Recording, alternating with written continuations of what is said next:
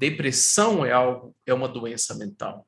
Transtorno do pânico é uma doença mental. Se existe essa situação na pessoa em análise, ela não tem mais burnout. Ela tem um transtorno mental que pode, inclusive, ter sido causado pelo trabalho.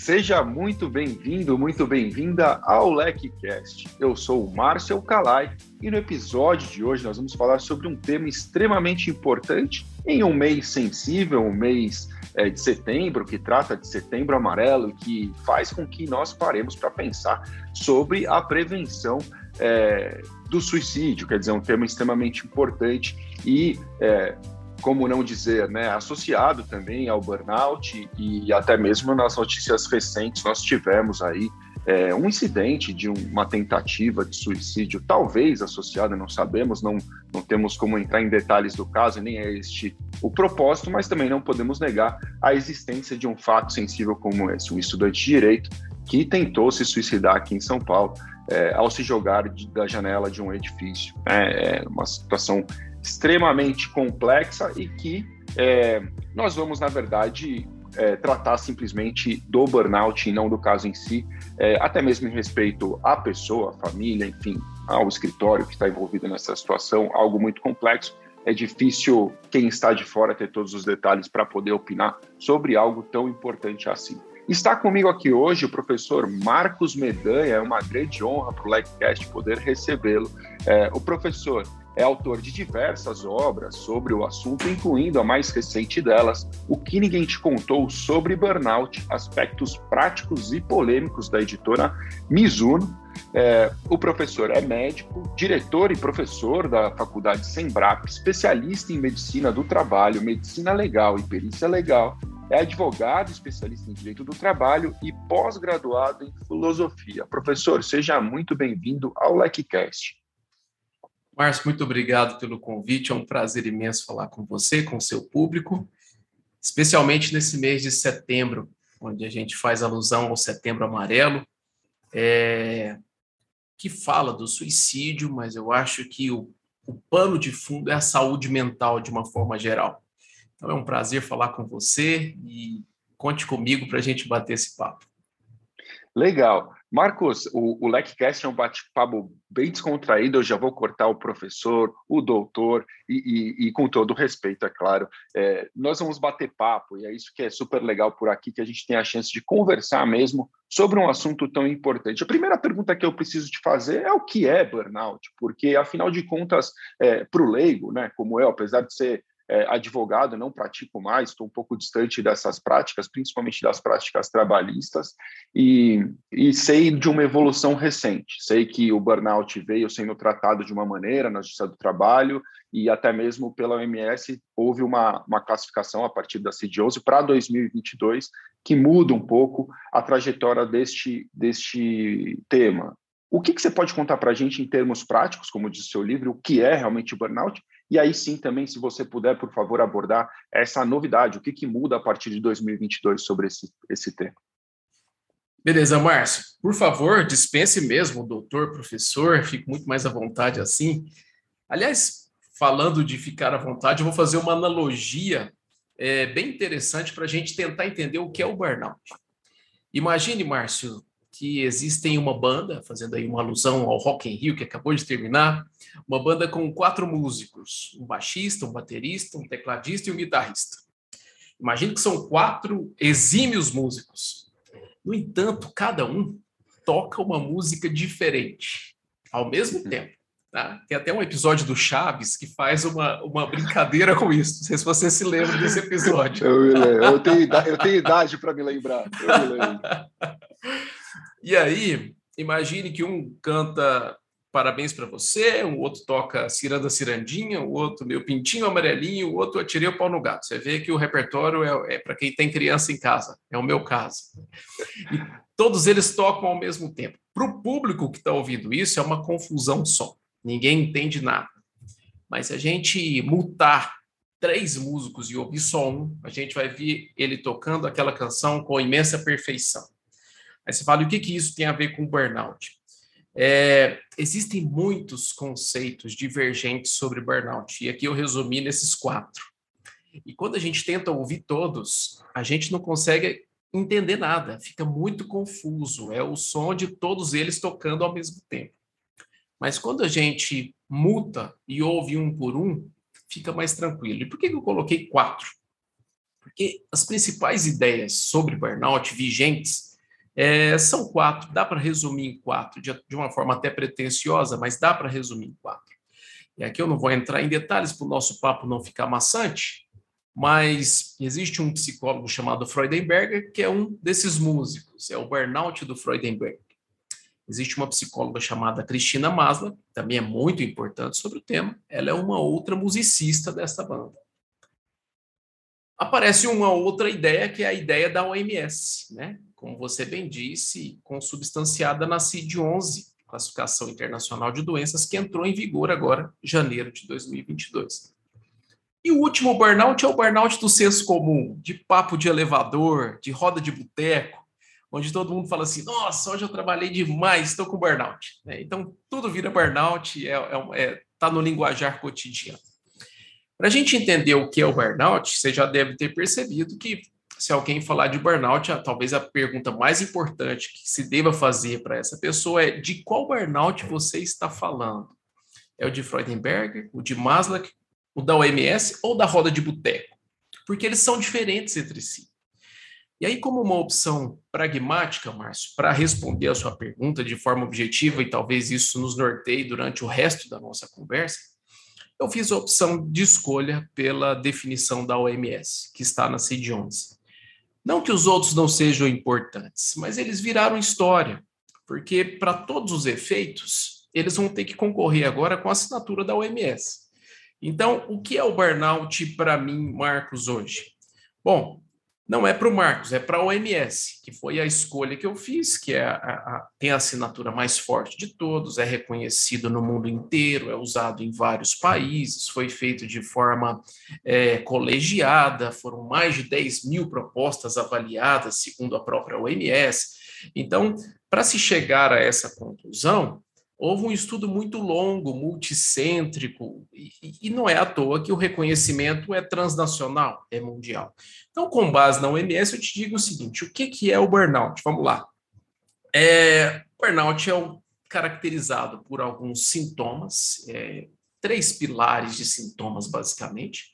Exaustão, esse é o pilar mais importante do burnout ah, o distanciamento afetivo em relação ao trabalho, uma certa indiferença, e, por último, uma ineficácia, uma insatisfação com aquilo que está sendo feito em nível ocupacional. Então, o burnout ele é caracterizado por esses três sintomas e ele é sempre motivado pelo estresse crônico, especificamente no local de trabalho. Então, não existe como falar de burnout, por exemplo, como alguns já vi em algumas matérias, burnout conjugal. Né? Não que as pessoas não tenham problemas no casamento, não se trata disso. Mas, de acordo com a OMS, para se falar em burnout, ele deve ser exclusivamente ocupacional. Não existe burnout parental, conjugal ou de outras ordens. Tá? Um outro aspecto importante que a OMS faz, e faz muito bem, na minha opinião, é diferenciar burnout de doenças mentais. Então, depressão é algo, é uma doença mental. Transtorno do pânico é uma doença mental. Se existe essa situação na pessoa em análise, ela não tem mais burnout ela tem um transtorno mental que pode, inclusive, ter sido causado pelo trabalho, viu, Marcos? Ninguém está dizendo que não, tá? Mas se é, se é depressão, não é burnout. As duas coisas não coexistem. E burnout não é classificado como doença, ele é um estágio anterior ocasionado pelo estresse crônico no local de trabalho. Algo muito similar à fadiga, também descrita na própria CID-11. Olha, eu estou pronto para colocar o professor de volta, Marcos, porque a sua didática para explicar esse início a primeira pergunta aqui foi absolutamente esclarecedora. É muito legal conversar com quem faz isso com, com muita frequência, Marcos. É, é, eu que bato esses papos aqui, assim, fico muito feliz mesmo, porque tenho certeza que vai ser esclarecedor para a nossa audiência. Você tocou em pontos que eu acho muito importantes. Você mencionou é, os sintomas, né, que são classificados ali na, na pela OMS, e, e, acho que super preciso esses três aspectos fundamentais, e você mencionou que tem que ser um estresse crônico ligado ao trabalho. É, eu, eu li também essa classificação e algo que me chamou a atenção, é, além dessa, dessa vinculação e e por que não dizer, talvez seja nexo de causalidade, que tem que existir algo desse tipo para os advogados que estão nos ouvindo também, nessa relação, e aí a gente vai entrar nesse ponto porque sei da sua, do seu conhecimento também em direito, mas tem uma questão é, que me chamou muita atenção, que diz o seguinte: estresse crônico de trabalho que não foi administrado com sucesso. É, isso tem algum impacto? Essa, qual é o compromisso da empresa nessa medida? Né? Quer dizer, ela tem, é, se ela administrar com sucesso, então não leva ao burnout, ela fez a parte dela, dá para ter uma leitura como essa? Não. Puxa, primeiro que a sua pergunta é, é, é, é muito boa. Assim. Minha mãe, já que estamos num papo, num papo leve, a minha mãe ela é professora ela foi professora, hoje já está aposentada. Isso explica muita coisa, viu, Marcos, sobre a sua didática. Inclusive, a desculpa que eu vou te dar agora. Minha mãe é. falava assim: ó, quando alguém te fizer uma pergunta que você sabe a resposta, você valoriza isso. Não pelo outro, mas por você. Você fala assim: ó, sua pergunta é excelente. É ótimo. A pergunta excelente é que eu sei a resposta. Aí foi inevitável eu perguntar para ela, mãe, quando eu não souber a resposta, como é que eu devo fazer? Ela, você vira para a pessoa e fala assim: olha, na prática isso não é importante, vamos falar de uma outra coisa. professor, professor faz muito disso na sala de aula. Fala, olha, isso daí a gente vai tratar na próxima. Na aula. próxima. É. Não vamos antecipar por enquanto. Isso. Tempinho para ele estudar. É, Mas a sua pergunta, de bom. fato, é muito boa, independente da, da, da resposta estar tá aqui meio que pronta. É, porque quando a OMS coloca que o, o burnout ele é oriundo do estresse crônico no trabalho que não foi gerenciado com sucesso, a primeira pergunta que a gente tem que fazer é a seguinte: gerenciado por quem? Porque ela não deixa isso claro, né? Nós estamos num país que há muitos anos, né, deixar claro isso aqui, porque isso independe de governo, há muitos anos vem aumentando o, o quantitativo de trabalhadores autônomos. Ou seja, eles são os próprios chefes deles. Né? E o burnout para essas pessoas, será que não importa? Importa e muito se, se o nosso objetivo for falar de saúde mental. Agora, se o nosso objetivo for achar um responsável para as nossas dores, aí talvez não importe, porque aí não tem a empresa no fundo da história, né? Mas é, essa é uma pergunta interessante porque coloca luz nisso, né? O que que importa? É falar de burnout ou de saúde mental? Porque se a gente for falar de saúde mental, o burnout dos autônomos importa e muito. E quem que gerencia o estresse crônico no trabalho dos autônomos, se não ele mesmo? Estamos aí diante de um caso recente da cantora Simária, né, que, que falou que estava com burnout, estava muito. Quer dizer, ela não chegou a proferir isso, pelo menos que eu tenha visto, é, mas muita gente falou: é burnout, isso é coisa do trabalho, e ela não quer mais trabalhar, enfim. Quem gerencia a própria carreira da Simária? Deve ter outras pessoas, mas o caso dela já não é um caso de subsistência. É uma pessoa que autoimpõe metas, ela não vai passar necessidade caso não trabalhe mais. Então, as metas muitas vezes são autoimpostas, né? E elas, a depender da minha vulnerabilidade, pode me levar a um estado de fadiga similar ao burnout. Márcio, eu vou responder sua pergunta falando das empresas especificamente, mas eu não posso deixar de falar disso, porque isso é, é, é muito importante nesse momento. É, existe um, um fator que está muito relacionado ao burnout, chamado neuroticismo. Há pesquisas, inclusive, que dizem que o neuroticismo é mais importante do que o próprio estresse no trabalho. Aí você me pergunta, o que, que é neuroticismo? Imagine a figura de um copo na metade. Esse copo está meio cheio ou meio vazio? Né? Para muitos está meio cheio, para outros está meio vazio. O, a pessoa com neuroticismo elevado, ela sempre vai ver pelo lado negativo da vida. Esse copo vai estar tá sempre meio vazio. E essas pessoas estão por aí, olhando copos meio vazios em tudo que vê, nas relações familiares, na, no trabalho, enfim, sempre um olhar que puxa para baixo, mais low profile. essas pessoas estão mais predispostas ao burnout e a transtornos mentais do que as pessoas que têm um olhar mais positivo em relação à vida. O que eu estou querendo te dizer é o seguinte: imagine uma pessoa que saiu de São Paulo, foi morar numa praia, fala assim: eu não aguento mais esse estresse, eu vou vender coco na praia. Eu quero me libertar disso. Se essa pessoa tiver o mínimo de responsabilidade com a conta de luz que ela vai ter que pagar na casa dela, ela vai se autoimpor uma meta de venda de coco por dia. E se essa pessoa for uma pessoa com alto grau de neuroticismo, esse grau de autocobrança será tamanho que poderá gerar-lhe burnout também vendendo coco na praia. Tá? Para a gente tirar essa coisa de que a empresa burnout as pessoas. Mas sim, vamos falar da empresa agora, porque é importante, eu tenho defendido essa tese por onde passo.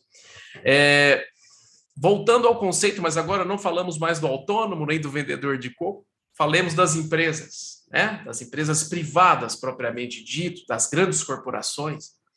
É, burnout, então, é um, uma série de sintomas causado pelo estresse crônico que não foi gerenciado com sucesso.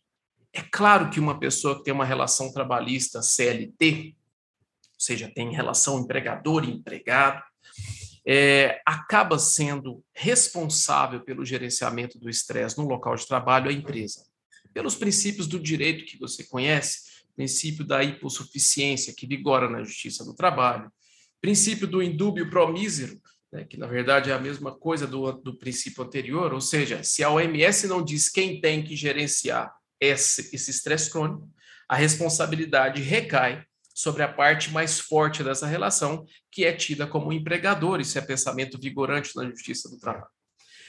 Eis a pergunta de um milhão de dólares. Como o empregador faz, então, para gerir o estresse crônico no local de trabalho? Seria uma leviandade colocar coisas da minha cabeça aqui. Esse último livro que fiz, me perdoe, mas eu preciso fazer um jabazinho aqui, se você me permite.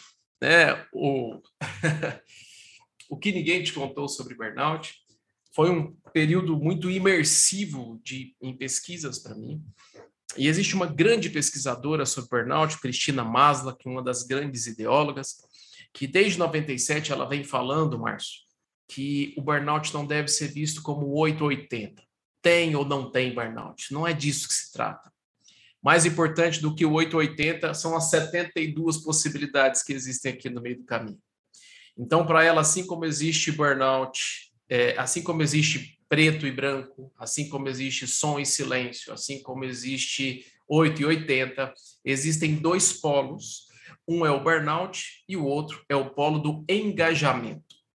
Então, não é 880, mas a, as empresas podem sair do polo do burnout e chegar no polo do engajamento. É um trabalho contínuo, é um caminho a ser percorrido. E quais são os seis pilares para que esse caminho seja bem trilhado? Maslow diz o seguinte: olha, o primeiro pilar é a sobrecarga de trabalho. As pessoas que estão sobrecarregadas, elas estão mais para o lado do burnout do que para o lado do engajamento. Então, há que se ter uma carga sustentável de trabalho. Segundo, autonomia. As pessoas precisam ter autonomia e controle do próprio trabalho. Se as pessoas estiverem ali sempre com alguém mandando ela fazer, criticando o que ela faz, essas pessoas estão mais para o lado do burnout do que para o engajamento. Terceira é recompensa, não só financeira, mas também social, ser bem reconhecida no meio. É, quarta, sentimento de comunidade. Ela se sente pertencida àquele ambiente laboral. E aqui eu estou falando de um sentimento é, que envolve, por exemplo, o tipo de relacionamento e de conversa que se tem ali. Um ambiente, por exemplo, que é assediador, é um ambiente que gera burnout. Um ambiente onde a conversa é muito boa, muito leve, muito amistosa, onde a empresa prioriza, por exemplo, uma comunicação não violenta entre os aqueles trabalhadores. É uma empresa que está mais para o lado do engajamento. Né? É, sobrecarga, autonomia, recompensa, comunidade, justiça. As pessoas querem ser tra tratadas de forma justa. Não importa se ela é do grupo LGBT, LGBTQIA, se ela é do grupo dos PCDs, se a cor da pele, a crença que ela profere, a, a posição política que ela tem, ela quer ser tratada de forma isonômica com os demais. Esse sentimento é muito forte. E por último, que não tem muito a ver com a empresa, tem muito mais a ver com a pessoa, são os conflitos de valores. Imagine comigo um trabalhador que professa ser comunista e trabalha lá na B3, na Bolsa de Valores de São Paulo. E aí ele vê aquela dinheirama passando na frente dele todos os dias e fala: gente, como é que isso poderia ser muito melhor distribuído entre os pobres e tal? Então é uma pessoa que tem o valor dela e ela tem todo o direito de ter o que quiser, assim como a B3 nunca escondeu qual é a dela, né? qual é o negócio dela, negócio de prosperidade, de mexer com dinheiro. Então, quando há um conflito de valor entre um e outro, isso gera mais burnout do que engajamento. Daí a importância das empresas fazerem um processo é, de seleção muito bem feito, porque isso envolve cuidado com a saúde das pessoas, não colocar para dentro aquelas pessoas que não têm identidade com os valores da empresa. Enfim, Márcio, esses seis valores, se estão, se estão ajustados, essa empresa não pode promover burnout, ela só pode promover engajamento. Então, havendo políticas nessas seis áreas aqui resumidas, evitando sobrecarga de trabalho, dando mais autonomia para o trabalhador, dando uma recompensa suficiente, é, tratando todos com justiça, não havendo conflito de valores entre os aqueles ali presentes. Está faltando uma. Sentimento de comunidade. Sentimento de comunidade, talvez o mais importante de todos, porque envolve a, a qualidade da comunicação ali. Se está tudo isso bem alinhado, segundo Maslow, que não é segundo Marcos, pouco importa o que o Marcos pensa aqui, segundo Maslow, as pessoas que trabalham ali não podem ter burnout. Tem que estar tá todo mundo engajado. Marcos, mas e se uma pessoa, eventualmente ali, começa a ter sintomas depressivos ou sintomas de pânico? Isso não é burnout, segundo a OMS porque não é restrito ao trabalho. O trabalho, inclusive, Pode-se, inclusive, fazer uma análise entre todos os trabalhadores ali, que provavelmente eles hão de testemunhar que a empresa gera muito mais engajamento do que burnout, sendo políticas eficazes e verdadeiras. É, então, esse, esse, esse transtorno, esse, esse fenômeno que o acomete, certamente é de outra ordem. E se é de outra ordem, não é do trabalho, não é burnout, segundo a OMS. Eu, eu adorei essas informações pela, mais uma vez, né, pela clareza com que você leva isso para o dia a dia de quem está nos ouvindo, e mesmo para o meu. Eu estou aqui tomando nota do que você estava dizendo, e é por isso que eu sabia te dizer, não é que minha memória seja tão boa assim, é, porque eu fico feliz realmente de ver que a LEC, né, a nossa empresa, está num bom caminho quando a gente fala desses pontos é, eu vejo com muito bons olhos as práticas que a gente adota. Não vou dizer que não existe sobrecarga nunca, nós trabalhamos com eventos e todo mundo que estamos às vésperas aí do Congresso Internacional de Compliance na semana que vem, é uma época de muita correria, mas eu vejo que está todo mundo correndo entusiasmado com a oportunidade de chegar ao Congresso e, e é sazonal, quer dizer, mas é, acho que faz parte da nossa Deixa operação. fazer um parênteses. Um, diga lá, diga lá. Eu, eu ia tocar vi... num ponto do conflito de valores Logo tá. em seguida eu vou falar disso também. Esse parênteses é importante. Eu vi as fotos do, do, do, desse congresso que vocês fazem. Coisa linda, viu? Vocês estão de parabéns. Organizar um Obrigado. evento não é coisa fácil. Aqui eu também trabalho com isso. Há três semanas atrás a gente fez um congresso de psiquiatria ocupacional em São Paulo. E quem chega lá e fala, nossa, que legal, não imagina a trabalheira que deu aí ao longo de muitos dias, né? Muita gente envolvida. Então, eu vi as fotos, vocês estão de parabéns e que seja um sucesso esse evento. Obrigado, obrigado, Marcos. Realmente, só quem vive, quem já passou pela construção do evento, sabe como é. É, é, um, é uma jornada de. de é, eu, eu, brinco que é quase como o carnaval. A gente termina um ano e já começa a construção Isso. do ano seguinte, porque senão não vai dar tempo. E, enfim, Obrigado mesmo pelas palavras. E o ponto que eu ia te falar, uma coisa que me chamou muita atenção, e, e você fez é, bem de destacar que se trata mais do, do, colaborador do que da empresa, essa questão dos conflitos de valores, né? E, e eu nunca imaginei que eu fosse passar por algo assim, mas na minha carreira eu já tive que dispensar uma pessoa por é, não se enquadrar nos valores da empresa. E isso foi uma experiência é, ruim, para mim, né, e para a pessoa com toda certeza, e, e, talvez tenha me chamado a atenção para a importância disso, de cada vez mais você contratar pessoas alinhadas é, com a cultura daquela empresa onde você é, está contratando. Isso faz muito sentido E, e, eu acho que isso, de certa forma, fortalece os outros pilares aqui discutidos, porque Com se certeza. você não tem, se você tem um alinhamento de valores, sentimento de justiça, poxa, essa empresa é alinhada com os meus valores, né? O sentimento de comunidade, eu vou pertencer a algo que tem a ver com a minha cultura, com o meu é, pensamento, né? É, enfim, faz parte realmente. Eu acho que é um ponto a ser tratado com muito cuidado e cada vez mais, principalmente nesse mundo que nós vivemos hoje. A LEC promove ações de diversidade, inclusão, trata as pessoas é, com, com toda uh, o cuidado e a igualdade e e nesse caso foi algo assim, né? Quer dizer, para aquela pessoa não era, não fazia muito sentido as ações que nós estávamos, o caminho que nós estávamos seguindo não agradava.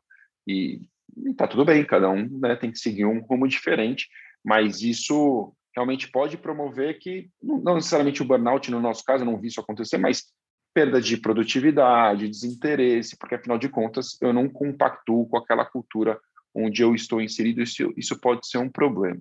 E aí, é, eu queria levar essa conversa para um próximo ponto, que é o seguinte: é, muito bem, falamos o que é, falamos também é, como né, identificar a relação com, necessária com o ambiente do trabalho, mas uma vez diagnosticado, é grave burnout? Qual que é o tratamento para uma pessoa que tem burnout? Bom, voltemos à pergunta inicial, que é norteadora do nosso bate-papo, né? É, o ideal para quem recebe uma pergunta como você me fez é perguntar de que burnout você está falando. E aqui eu vou dar. OMS, estamos Exato. com a OMS para facilitar até a compreensão de quem está nos ouvindo. Sim, vamos seguir com essa. Perfeito. Então, é, ratifico que a minha escolha em termos de, de, de, ideias sobre burnout, de construtos sobre burnout, hoje recai sobre a OMS pelos motivos que já mencionei anteriormente. Então, falando da OMS, vamos imaginar o seguinte: imagine uma, uma escada com cinco degraus. Né? É, quanto mais maior a altura dessa escada, maior a minha gravidade advinda do estresse, quanto menor a altura, menor gravidade ou gravidade zero. Então, estamos no primeiro degrau, estamos bem, estamos descansados. A minha empresa trabalha naquelas seis áreas que nós citamos há pouco. Não há sobrecarga, há um sentimento de justiça e tudo aquilo que nós comentamos. Está tudo certo. Então, eu estou dentro do, do, de um ponto ótimo de trabalho, de rendimento e tal. As situações ocasionadas pelo estresse, por exemplo, a véspera de um congresso é, e outras tantas que, que né, para quem, por exemplo, trabalha com contabilidade, a chegada ali da, da época do imposto de renda, onde todo mundo procura os contadores, enfim, existem algumas sazonalidades próprias de algumas, de algumas categorias. É, você pode, em virtude do estresse crônico do trabalho, ficar cansado. O conceito de cansaço também está na OMS, inclusive com o código. O cansaço a gente pode simplificar ele com aquela, com aquela, aquele sono que vem depois de um dia de muito trabalho. A sua cabeça fica cansada, você tem a tendência de adormecer, é esse o termo que a OMS usa. Ou seja, você está com sono e uma boa noite o recupera. Algumas situações, por exemplo, ultrapassam esse limite, né? E aí a importância, por exemplo, da sobrecarga. Você tem as horas do dia não são capazes de resolver o seu problema, né? E aí você começa a trabalhar, não respeita esse cansaço, não coloca um pé no freio e vai embora. Próximo passo é a fadiga, tá? E a fadiga é aquele momento onde você também está descrito na OMS, aquele momento onde você tenta dormir já não consegue. Não sei se você já passou por isso. Trago aqui, dada a informalidade da nossa conversa, um caso recente e muito triste, é, já que estamos aí no Setembro Amarelo. Não se trata de um caso especificamente de suicídio, eu atribuiria isso à acidentalidade, mas oriunda de, um, de uma situação de fadiga. Um colega meu, é, médico anestesista, depois de vários plantões, é, ele estava no primeiro ano de residência da anestesia, na verdade ainda não era um anestesista, era um anestesista em formação, e no primeiro ano da residência, normalmente a sobrecarga de trabalho é muito grande, e ele, tendo dado vários plantões seguidos um ao outro, chegou em casa para dormir e não conseguiu dormir. Dada a facilidade que ele tinha das medicações anestésicas, ele fez uso de uma delas, no sentido de adormecer mais fácil. É, e lá no meio da madrugada sentiu sede, foi até a cozinha de luz apagada mesmo, para não atrapalhar o estado de sono dele. Tomou uma água e o copo caiu, quebrou o copo de vidro que ele estava usando. E ele voltou para a cama. No entanto, ele estava anestesiado, pisou no caco de vidro e não sentiu. Foi para a cama e lá faleceu de hemorragia, em virtude do corte profundo que teve com o vidro do copo. Né? Nossa, meu Esse sentimento. É um estado muito triste. É, eu, eu, disse colega por questões de profissão, não era do claro. meu círculo. Ah, né? perfeito. Então, assim, perfeito. a gente leva os sentimentos a toda a família. Sim, de toda forma, claro. É, esse é um estado de fadiga. Né? A pessoa quer dormir já não consegue mais. Até aí, não é classificado como doença pela OMS, Márcio.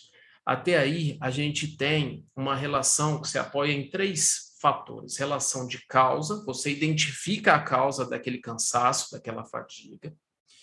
Você identifica uma relação de tempo, então, assim, isso ocorreu porque há alguns meses, ou algumas semanas, ou alguns dias, ele está submetido a um estresse crônico. Então, você vê essa relação de temporalidade muito bem desenhada. E a última é a relação de proporcionalidade.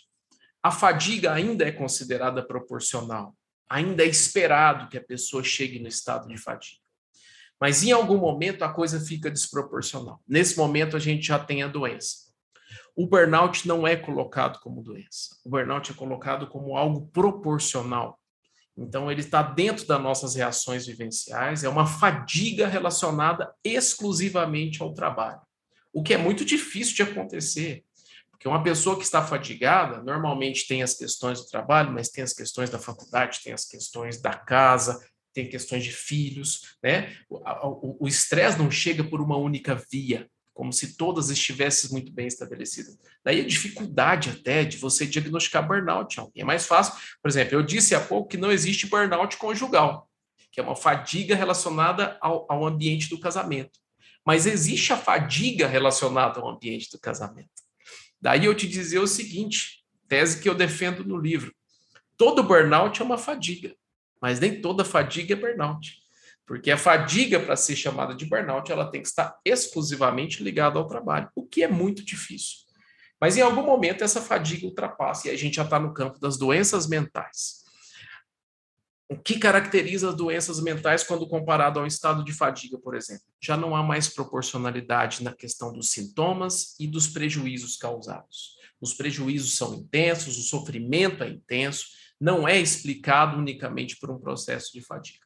Então, quando a gente entra no, na, na, questão dos transtornos mentais, a gente vai falar de, de, depressão, de transtorno do pânico, né? É totalmente desproporcional, são incapacitantes, são graves em alguns casos, tá bom? Se o burnout não é doença, grave não é.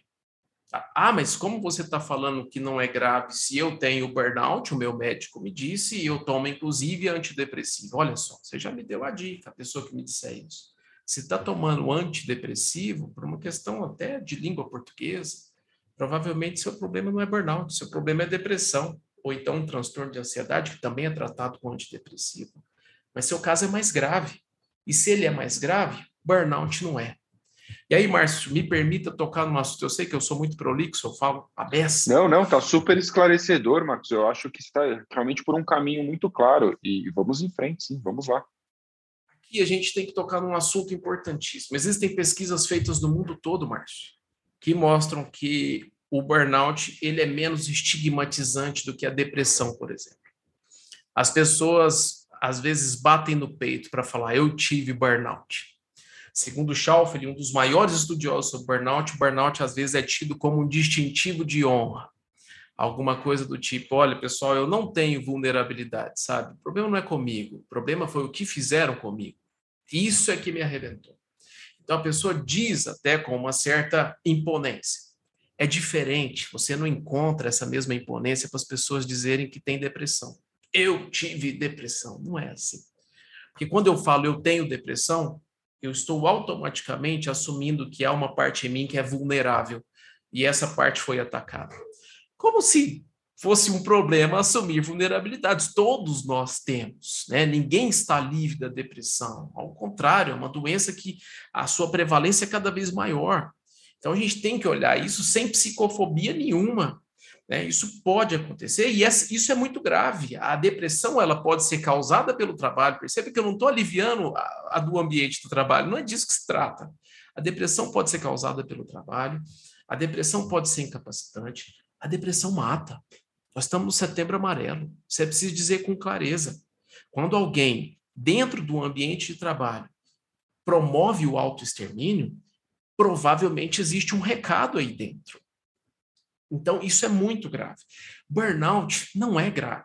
E eu não estou dizendo por mim, eu estou dizendo pelo OMS, mas burnout é uma excelente oportunidade, talvez a última antes do adoecimento mental. Né? O burnout é, é, é, é, é o terceiro degrau da escada. Então, estamos bem, estamos cansados, estamos fadigados, aqui é o burnout. A partir daí, é doença mental tá? Então, o burnout é uma excelente oportunidade para a gente falar: olha, chegamos no limite. O próximo passo aqui é adoecimento. O que está em jogo? É responsabilizar alguém pelo que eu tenho ou é a minha saúde mental? Porque se é saúde mental, a gente tem que assumir a responsabilidade, botar o pé no freio, falar: ó, alguma coisa precisa ser feita. Então, como é que trata o burnout? De forma efetiva, assim como se trata toda a fadiga descanso efetivo e do ponto de vista organizacional, a empresa precisa investir naquelas seis áreas para que gere engajados e não burnoutados. Entende? Eu, eu, eu achei muito claro mesmo e até ouvindo a sua narrativa me identifiquei. Eu antes de entrar na LEC tive a oportunidade de trabalhar com uma empresa de lançamento de infoprodutos, é uma outra jornada que eu vivi aí, enfim, de empreendedor e também conectado com o começo da nossa conversa, não é culpa de ninguém, se a culpa, né, eu sou meu empregador, a culpa é minha mesmo. O que eu decidi me submeter foi, foi por opção, mas eu trabalhei durante um ano, basicamente todos os finais de semana, sábados e domingos, como se fossem dias normais. E num dado momento eu acordei, sei lá, três da manhã, achando que eu ia ter um negócio. Ah, meu braço está formigando, o que está acontecendo comigo? Eu tô, ah, vou para o hospital. E aí, no hospital, aquele cenário de, de, plantão, de madrugada, as pessoas cuidando de coisas graves, né, e tal, e eu lá, aparentemente com nada. Então o médico me examina e fala, olha, você, sua saúde tá ótima, você é um leão, você não tem nada aqui, tá tudo certo. É, aí nesse mesmo momento entra um, um, outro acidente lá com a pessoa sangrando e tudo mais, e aí eu vi a cena, para quem não é médico é super chocante, né? Sim. E ele falou assim: Ó, eu acho que aquela pessoa está com uma urgência maior do que a sua. Posso ir lá? Eu já volto? No que ele foi, eu falei: Claro, não, tudo bem. E que ele foi, eu fui embora. E, e pensando o que estava acontecendo. Falei, então, não tenho nada, não, é, sei lá, não, não é depressão, não é pânico, não é algo mais grave. Tá bom, é, preciso descansar.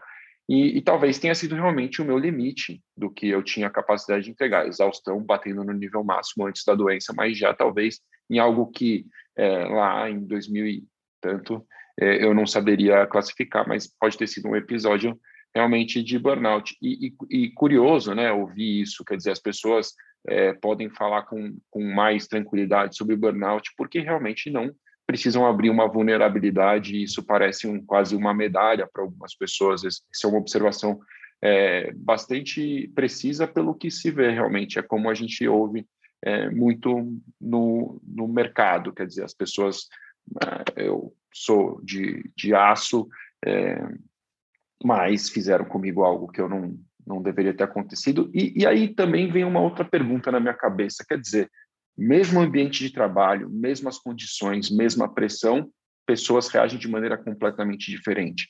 Existem pessoas mais propensas ao burnout? A gente falou da, daquelas pessoas mais pessimistas na minha linguagem, eu agora vai me fugir o nome, qual seria o nome preciso? Com neuro... neuroticismo. Neuroticismo elevado. É, eu, eu entendi isso como pessimistas, aí me, não me julguem pessimistas, não, não é isso, se não for, me desculpem, mas, mas é, tirando essas pessoas, quer dizer, é, quais são os, por que que por que que um ambiente pode ser hostil para alguém e para outra pessoa não? Quer dizer, é, dificulta ainda mais, talvez, a percepção da empresa de como se portar, na medida em que, para, vamos dizer, 90% da empresa está tudo bem, mas tem 10% que pode ser impactado. É, que, que você pode falar sobre isso, sobre essas é, particularidades das, de cada pessoa, né? Realmente é algo pessoal essa predisposição, além, é claro, de, desse neuroticismo elevado? Bom, segundo a minha mãe, a sua pergunta é muito boa. Pergunta é excepcional. Né? Bom, Márcio, é o seguinte: a, a neurociência tem mostrado com cada vez mais substância que a maneira como cada um reage ao estresse é muito mais importante do que o agente estressor em si. Então, estresse todo no ambiente vai ter. Aliás, a gente tem que louvar o estresse. Se não fosse existe, quando a gente fala de estresse, são dois tipos basicamente: o estresse adaptativo e o não adaptativo ou patológico, que é o que gera uma doença. Mas o estresse adaptativo, que é esse do susto, é esse estresse agudo, esse estresse que manteve a nossa existência, né, desde os primórdios, onde a gente estava preocupado o tempo todo com algum ataque, com alguém que estivesse chegando para nos consumir. Então, foi esse estresse que nos manteve a, a, a espécie. É esse mesmo estresse, por exemplo, que nos ajuda a alcançar lugares maiores, a se dedicar para uma prova, a se preparar para uma entrevista. É esse estresse que nos joga para frente. Então a gente precisa fazer uma saudação ao estresse adaptativo, porque ele nos, nos impulsiona. Né? O estresse crônico, tido como um estresse patológico, é, também precisa ser ressalvado, porque não são todas as pessoas que são submetidas ao estresse crônico que irão adoecer. Isso depende muito mais da minha vulnerabilidade ou da minha resiliência, portanto, resiliência do ponto de vista da neurociência não é uma palavrinha da moda, ela de fato existe. Existem pessoas que são mais resilientes do que outras. É, então, depende muito mais disso do que, do, do que com o estresse em si. Para você ter uma ideia, isso depende de vários fatores, inclusive genéticos. Existe uma pesquisa que mostra que alguns tipos genéticos de crianças que sofreram abusos severos na primeira infância não aumentavam o risco para depressão grave ao longo do tempo. Essas mesmas, algumas crianças que sofreram o mesmo tipo de abuso, dependendo do tipo genético, tinham propensão a ter depressão grave na vida adulta. Você percebe que até o tipo genético faz diferente quando se fala de resiliência tá? Então, a, a, resiliência tem a ver com genética, tem a ver com a criação, tem a ver com a minha sensibilidade afetiva, e ela pode ser trabalhada. Eis aqui uma boa notícia, né? Existem terapias, por exemplo, terapias cognitivo-comportamentais, que conseguem, através das suas estratégias, aumentar a resiliência das pessoas. Tá? Então, respondendo a sua pergunta de forma muito objetiva, por que, que alguns adoecem e outros não no mesmo ambiente? Porque existem pessoas mais vulneráveis e existem pessoas mais resilientes. E o que, que determina isso? Inúmeros fatores, inclusive genéticos. Então, é o jeito, é o, não, é o, não é o estresse em si, é o que eu faço com o estresse. Né? As pessoas, por exemplo, com neuroticismo maior, com grau de perfeccionismo maior, elas tendem a trabalhar pior esse estresse. Esse estresse pode gerar burnout e pode gerar adoecimento. Pessoas que têm neuroticismo menor, um grau de perfeccionismo melhor, melhor, uma pessoa que tem um olhar mais positivo, quando você disse pessimismo, acho que é, é o que todo mundo tem que entender. Pessoas que têm um olhar mais positivo em relação à vida tendem a, a trabalhar o estresse de uma forma muito melhor também. E esse estresse para ela, mesmo sendo crônico, se torna um estresse adaptativo, um estresse que faz com que ela viva melhor a cada momento. Né? Lições dos estoicos. É, quando a vida nunca vai ser boa, nunca houve essa promessa por parte de ninguém, mesmo os mais adeptos ao, ao cristianismo já ouviu falar nos dias maus, que eles viriam de alguma forma, né?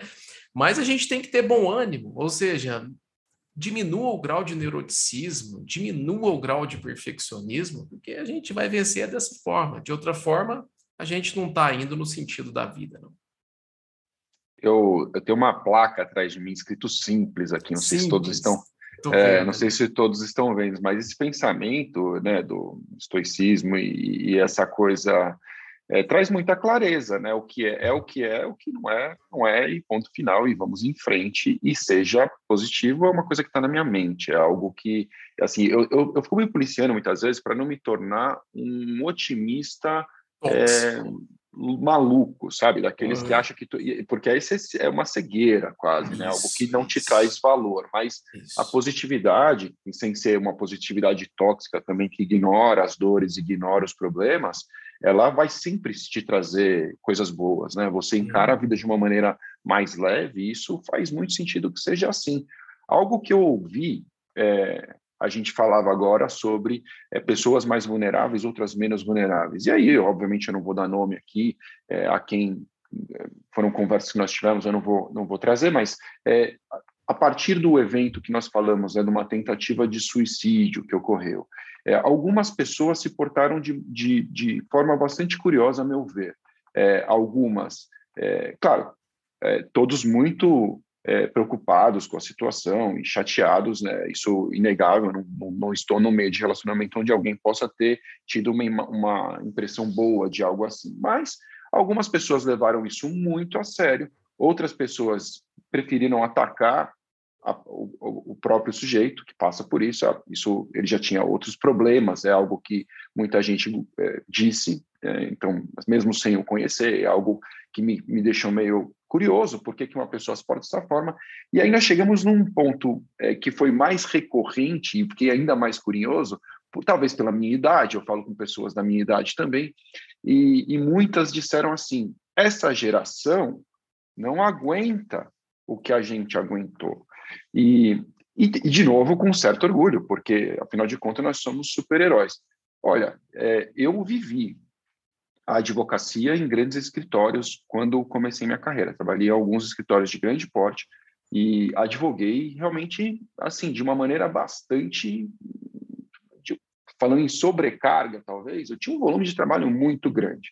Eu tenho zero é, remorsos ou enfim lembranças negativas dessa experiência porque eu acho que eu tinha todo o resto. Eu tinha recompensa autonomia sentimento de comunidade justiça e mais e mais, eu tenho gratidão gigante por esses escritórios onde eu passei, que me ensinaram a advogar é, daquela maneira. Né? Foi onde eu aprendi a advogar de verdade. Mas o, o meu ponto é, é, é razoável né, que se compare gerações, quer dizer, a, a geração de hoje aguenta, isso é justo é, de se atribuir a uma geração.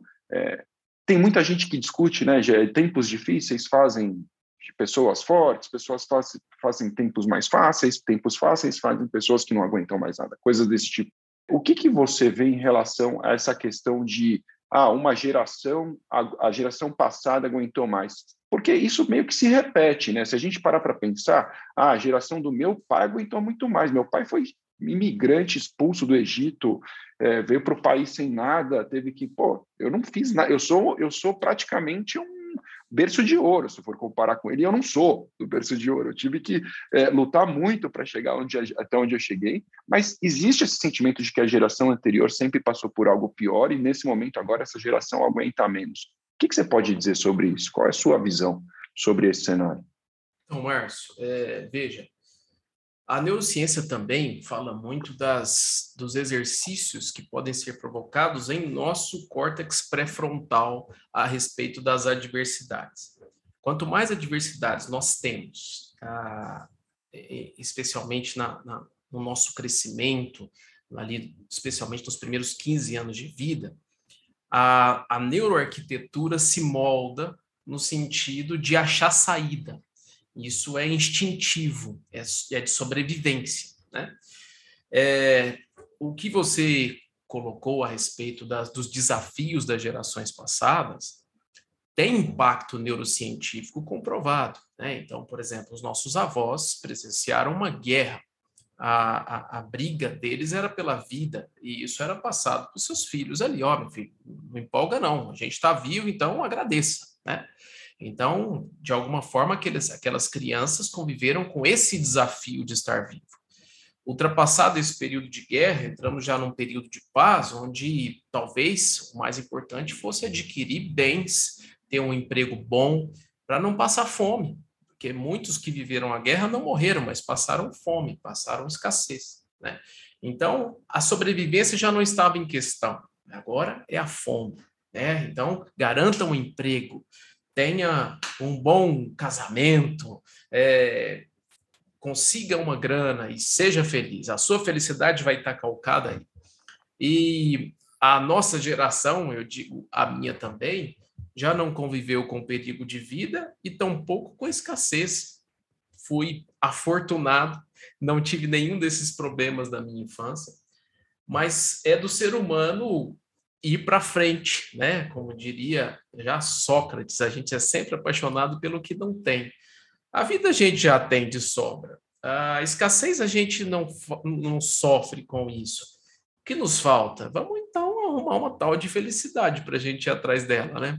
Então o nosso alvo passou a ser feliz. E para ser feliz, agora já é um fruto da pós-modernidade, é, a gente tem escolhas demais a fazer. Os nossos pais, por exemplo, falaram: oh, vocês têm que casar. Hoje a gente não tem que casar. Casa quem quer. Você tem que agir de tal forma? Não tem. Você tem que ter um curso superior. Quantas pessoas não têm curso superior estão muito bem, né? Então você não tem que fazer mais nada. A ordem do ter meio que enfraqueceu. Agora é a or... é, como diz o, o, o filósofo é, Shu Han no livro Sociedade do Cansaço, eu não vivo mais na sociedade da disciplina, eu vivo na sociedade do desempenho. Eu mesmo imponho que eu tenho que ser um cara super, super né? E a minha vitrine são as redes sociais para isso, para que através desse desempenho, quem sabe eu consiga chegar numa pretensa felicidade. Mas as opções para eu desempenhar bem são infinitas. E aí eu me remeto ao Sartre, quando diz que nós estávamos condenados à liberdade. Perceba que ele diz condenados à liberdade, ou seja, a liberdade tão almejada não é um presente no sentido de ser gostosa, ao contrário, a liberdade presume responsabilidade na nossa parte de ter que escolher. E isso não é fácil. Não é fácil para um adolescente, por exemplo, escolher para que caminho vai, para qual empresa ele vai trabalhar, para que, que ele tem que fazer. A liberdade, ela normalmente gera angústia. Né? Então, a gente tem hoje uma geração muito angustiada pelo excesso de liberdade que tem.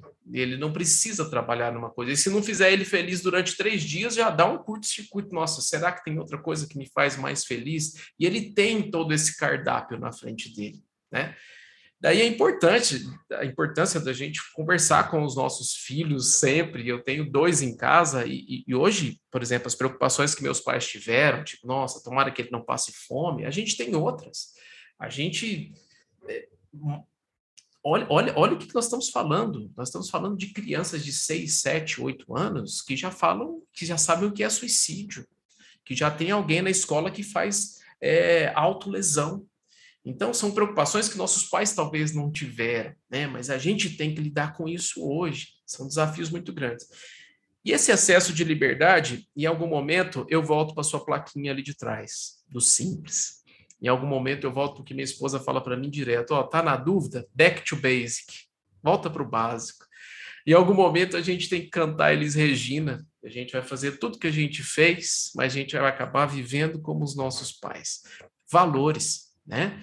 É, então, penso eu que a gente tem que conversar muito com essa geração sobre valores, sobre a história de passar um tempo na mesma empresa. Isso não é negativo, ao contrário, isso pode ser valor. Tem o valor da fidelidade, tem o valor da, da lealdade, mas, obviamente, tem o valor da, da, da, da mudança de posição. Mas, enfim, é, é, é, tirar um pouco a carga de que tem que ser sempre super, super, super desempenho. E hoje a gente passa por isso, Márcio.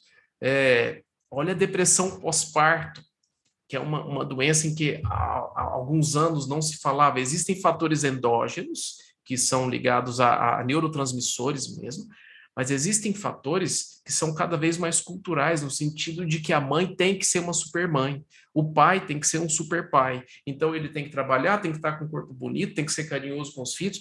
É enlouquecedor o desempenho que se nos impõe. E as outras gerações, de fato, não passaram por essa cobrança que nós temos hoje e que, as, que os adolescentes passam ainda mais.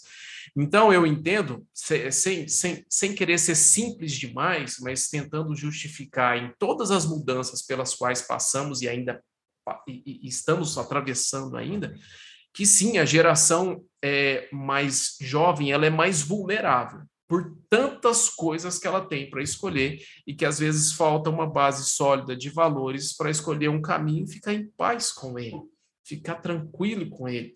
porque a quantidade de opções são tantas que aquilo fica como se fosse luz o tempo todo chamando atenção para ela. Isso de fato é enlouquecedor. Eu acho que eles são mais vulneráveis nesse sentido. Informação demais e falta de base para lidar com tudo isso, que até nós às vezes temos, e só há um caminho para isso: é voltar ao básico, ao simples, estudar um pouco de filosofia, é, ter uma espiritualidade, alguma coisa que aconchegue o nosso coração, porque de fato é tudo muito estimulante o tempo todo. E, e isso às vezes me preocupa um pouco, sabe?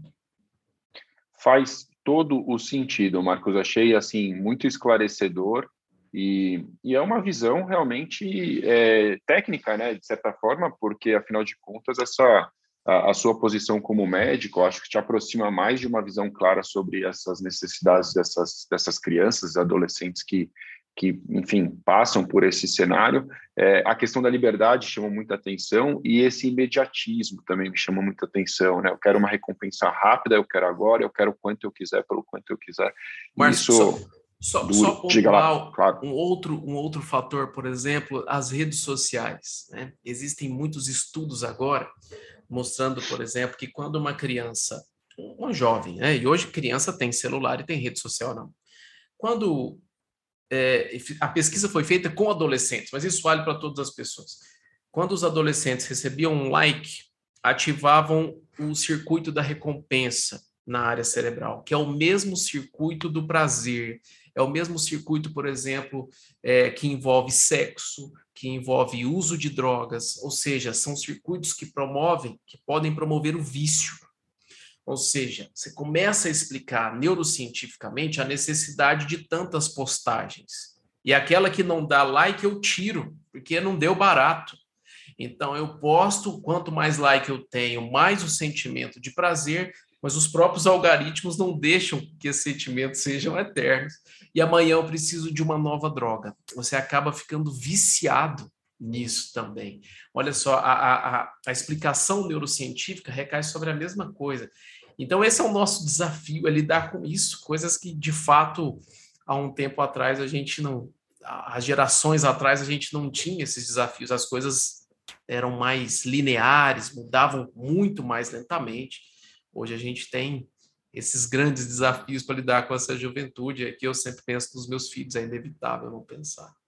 É, eu, eu, vivo a mesma situação. Tenho uma menina de 10 anos em casa e, e, obviamente, interessada nas mídias sociais, nas coisas, enfim, no YouTube. Quer ser youtuber, eu acho que tá tudo certo por mim, se ela quiser mesmo, desde que ela tenha algo a ensinar. É o que eu falo para ela. Eu falo, filha, o YouTube não é o YouTube pelo YouTube. Ele é o YouTube como uma plataforma fantástica de multiplicação de conhecimentos. E você, você vai dar aula de quê? Você vai ensinar as pessoas, você vai entreter, tudo bem também, se for só entretenimento, que seja uhum. o melhor entretenimento possível, e tá tudo bem.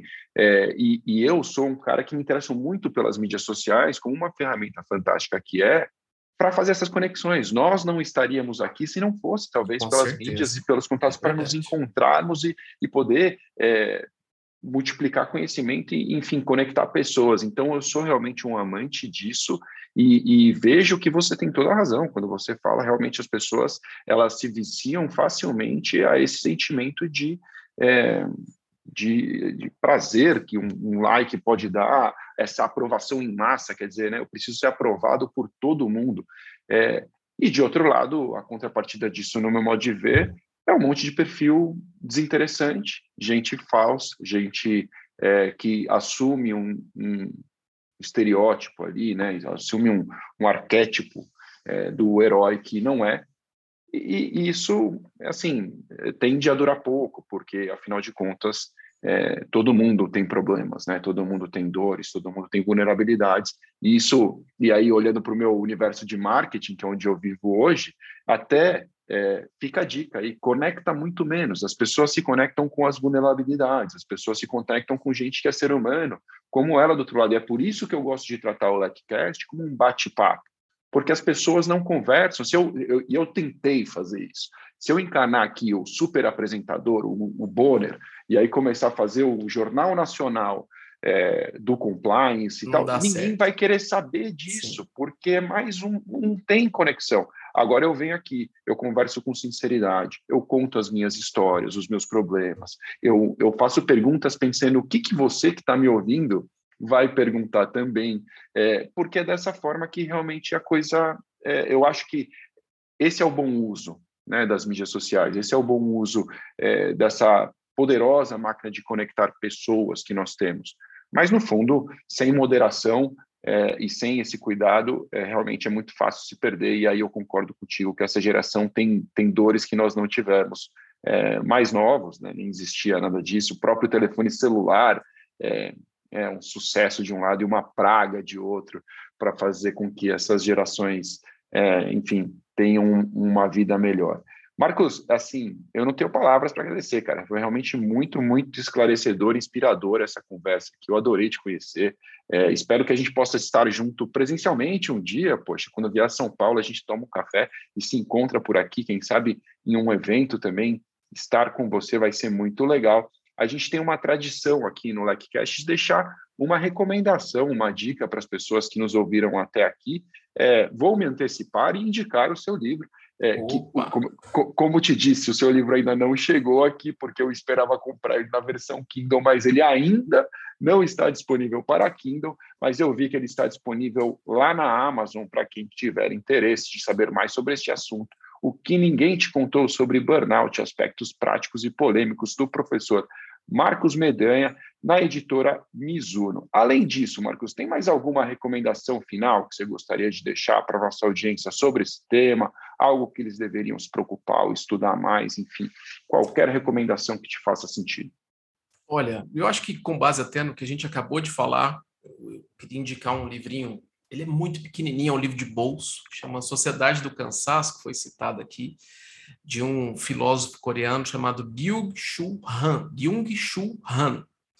É, o Han é H-A-N. Talvez vocês colocarem Sociedade do Cansaço, Han, no, no YouTube ou, ou, no Google, perdão, vocês vão encontrar esse livro fartamente. É um livro de fácil leitura, de gostosa leitura.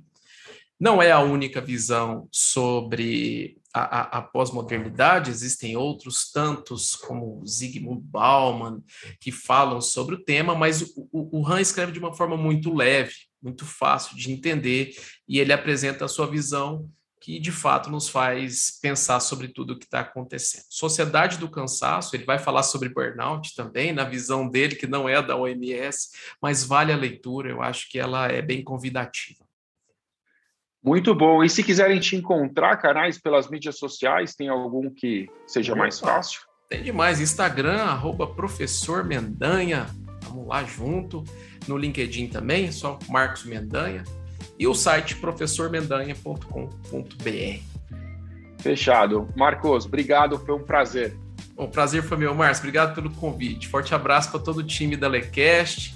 É, foi um, uma imensa honra participar. Legal, valeu. E se você que nos ouviu até aqui quiser saber mais sobre compliance, ética, integridade, enfim, acesse o site da LEC em leclec.com.br. Valeu!